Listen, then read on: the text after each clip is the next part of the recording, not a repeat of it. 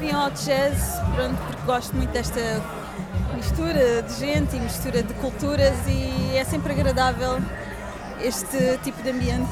Vim com, com o meu namorado e a irmã dele e o sobrinho e viemos em família. Antes disto estivemos no, num outro evento que foi o lançamento de um, de um álbum de um amigo do, do meu namorado e agora viemos para aqui passear um bocado, ver caras novas.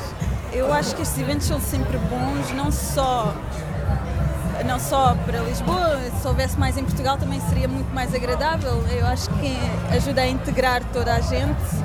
São bons momentos, acho eu. Rádio Afrolis